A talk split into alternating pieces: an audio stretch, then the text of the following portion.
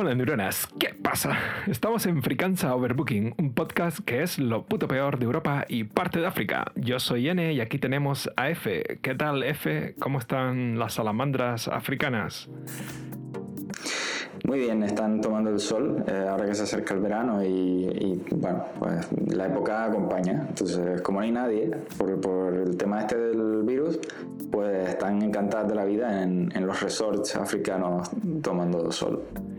Oye, qué bueno. No lo había pensado, que ahora los resorts son para solo para animales, no para humanos. Exacto, son para, solo para animales y en el futuro serán para personas también, pero de momento solo animales. Anfibios. Mm. Anfibios, sí, muy bien, sí. Bueno, eh, el tema de hoy, por supuesto, no tiene nada que ver con las salamandras. El tema de hoy es los gurús. Como los gurús puede referirse a dos cosas, a un maestro espiritual o a una persona reconocida como una fuente confiable de algún tema. Podemos hablar un poquito de espiritualidad y un poquito de, de gente que sabe de algo o cree saber de algo. Sí, de esos hay unos cuantos. Sobre todo en, en, las televisiones, ¿no? En las tertulias hay mucho gurú de, de la nada por ahí perdido. O sea que sí. Sí, sí. La, la cosa es... Aquí llamamos gurú al yo qué sé, a Steve Jobs o, a, o al youtuber de moda que está explicando cómo funciona una botella de cristal es verdad, en YouTube, ahora que lo pienso, ahora que lo, que, que, lo mencionas, YouTube es como el, el, centro de los gurús del mundo, ¿no?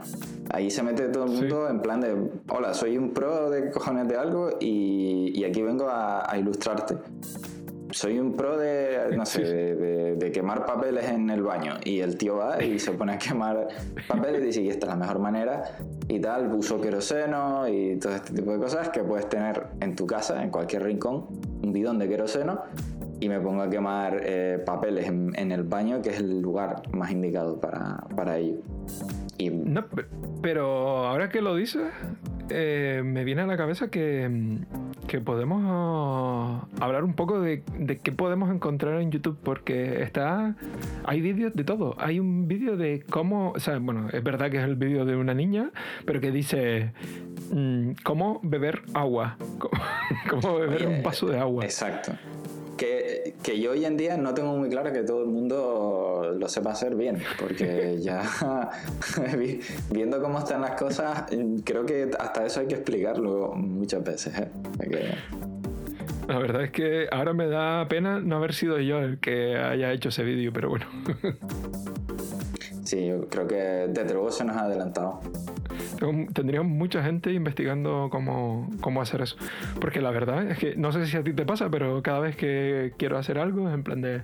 Mm, joder, ¿y cómo limpio la pantalla de este ordenador? O cómo... Mm, Mm, le quito el polvo a las esquinas. Yo qué sé, cualquier idea que se te ocurra es como, mm. busca en YouTube y seguro que hay alguien que sabe mucho sobre eso y te va a decir, no, pero es mejor que uses alcohol isopropílico, que luego le prendas fuego y, y te compres otro ordenador. Exacto. Por ejemplo, ¿cómo, ¿cómo, fabricar mi propio misil tierra-aire? Pues mm, siempre lo puedes, no sé, y ahí, por supuesto, hay un bidón, eh, le pones un poquito de, tierra, un poquito de, pólvora y, demás, le prendes fuego y sale volando. Y depende de cómo lo coloques en la salida, tiene una trayectoria y derriba a tus enemigos eh, con cohetes caseros. Yo creo que. Y, eso seguro que hay algo en La verdad es que sí, tiene. Ah, cualquier cosa que se te pueda imaginar tiene ese punto extraño, ¿no? De que YouTube te puedes encontrar desde lo más inocente hasta lo más perturbador, ¿no? Entonces podría ser que, haya gente por ahí explicando cómo fabricar bombas con cerveza y chocolate. Por lo menos una bomba en el estómago, sí que. Cómo pescar atunes en el estanque de, mi casa, por ejemplo. Pues vas allí y te, lo explican también. Cómo fabricar los atunes y echarlos dentro y luego pescarlos. Eh, porque ah, yo no sé si lo sabes, los, atunes se fabrican. Ah, no, que te iba a decir que sí, los atunes se pescaban, no sabía. Claro. No, no, no, ¿no has visto Ah, que vienen en, unas latas de, Sí, de claro. metal? Ah, eso, eso. Eh, eh, claro, pues vienen, Vienen ahí, así, ¿no? tú los pegas. Claro, los pegas y los tiras al agua y luego los esto- vuelves a recoger. Esto me recuerda a algo que vi hoy en- el supermercado. No sé, a lo mejor es algo que lleva toda la vida ahí. Pero vi que el bonito en lata de una marca específica que no recuerdo, lo tenían dentro de un. de un. no sé cómo se llama, de un contenedor de plástico con seguridad. Porque parece ser Ah, que esa lata vale como 3 euros. Y como que la gente lo roba o algo así. Pero luego vi otras latas que valían más de 3 euros y que no tenían eso. O sea, que no lo entiendo. Yo pensé, digo, ¿será porque los roban? No, o sea, las típicas cosas como el tabaco mm, o el alcohol o no sé qué, para que no lo cojan los niños o para que no lo Entonces, para roben, que no- los niños no roben el bonito. normales, también. no. Eh, Quiero decir que si fueran pequeñitas puedo entender, digo, vale, es que valen 3 euros y son la mitad, pues a lo mejor.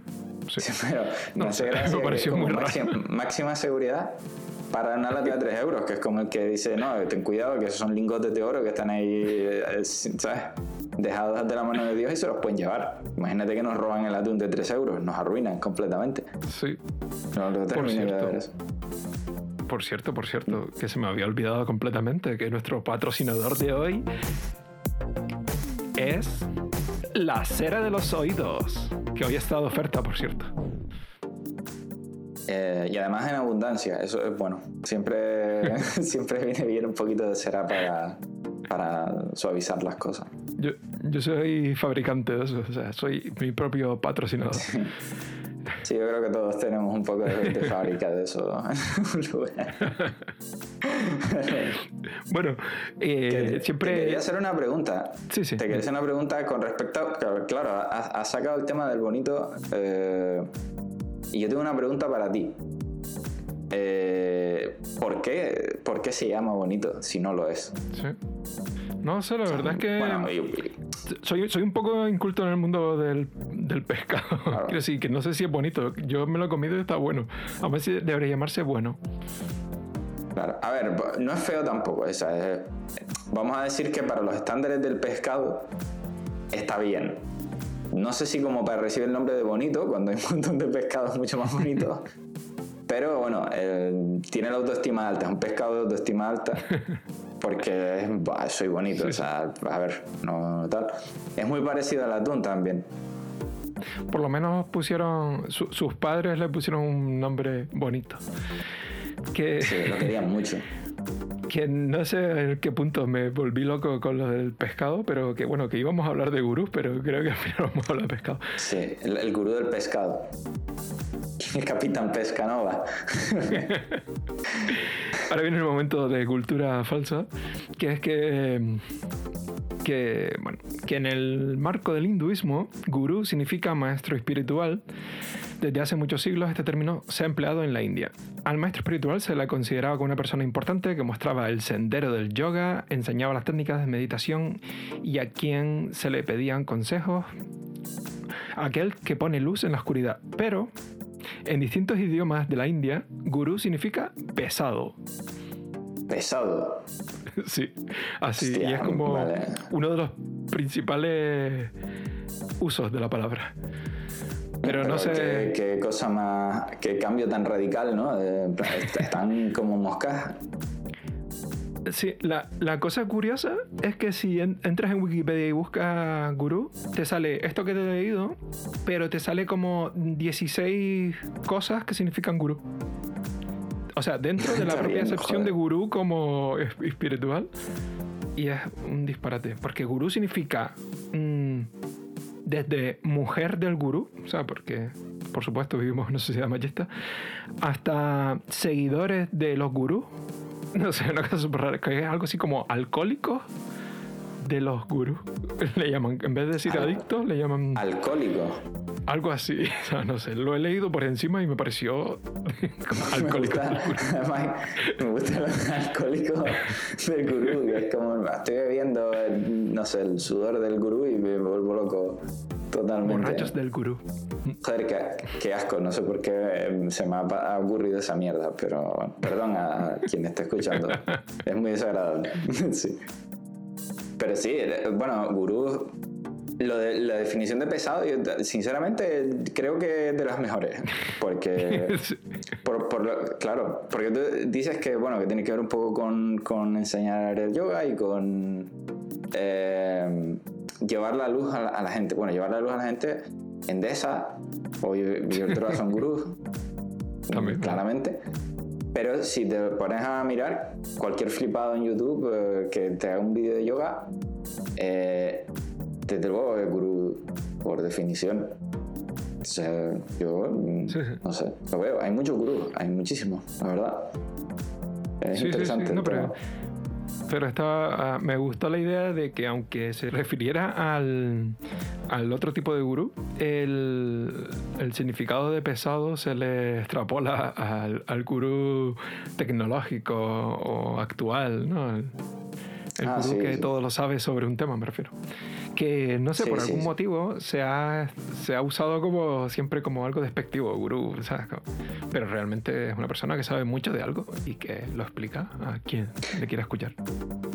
Hombre, yo no diría tanto despectivo, pero sí, yo sí que tiemblo un poco cuando alguien me dice, no, es el gurú de no sé qué. Digo, bueno, eh, de un cantamañanas probablemente. Y tengo que decir que muchas veces no es mentira.